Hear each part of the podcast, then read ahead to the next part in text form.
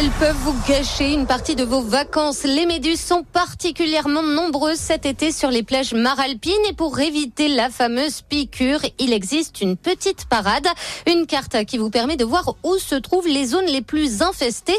Elle est disponible sur internet et elle est interactive, c'est-à-dire que tout le monde peut y contribuer.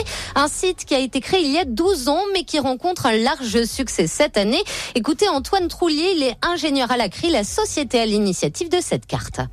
Très surpris par le succès justement de, ce service. Ça a vite pris parce qu'en fait c'est un sujet qui intéresse beaucoup de gens parce que les méduses l'été ça embête tout le monde. Donc euh, très rapidement beaucoup de gens se sont intéressés euh, et, participé. Donc là actuellement il y a environ 7000 participants. On a, on a battu le week-end dernier notre record d'audience avec presque 25 000 connexions. Et là sur le mois de juillet on en est à presque 300 000 connexions. C'est une carte qui a beaucoup de succès et on est très satisfait parce qu'on se rend compte que les sciences participatives ça intéresse le public et nous ensuite on profite bien de ces données-là. Donc c'est gagnant-gagnant. Rendez-vous sur medus.acri.fr. Les Alpes-Maritimes seraient l'un des départements français les moins touchés par les véhicules vandalisés en 2022. C'est ce que révèlent les statistiques fournies par l'association professionnelle Sécurité et Réparation Automobile. Mais selon cette même étude, notre département fait partie du top 10 des territoires où les réparations coûtent le plus cher avec 145 euros en moyenne.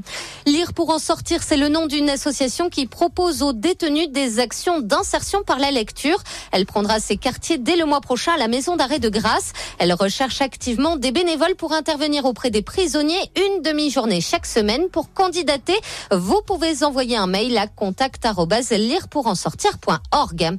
Et puis c'est l'une des expositions phares de l'été. Des tableaux de Matisse jamais venus à Nice sont visibles au musée éponyme. Des pièces prêtées par les plus grands musées du monde comme le MoMA à New York. Des œuvres peintes au cours des années 30 à découvrir jusqu'au 23 septembre prochain. Bonne journée sur Émotion.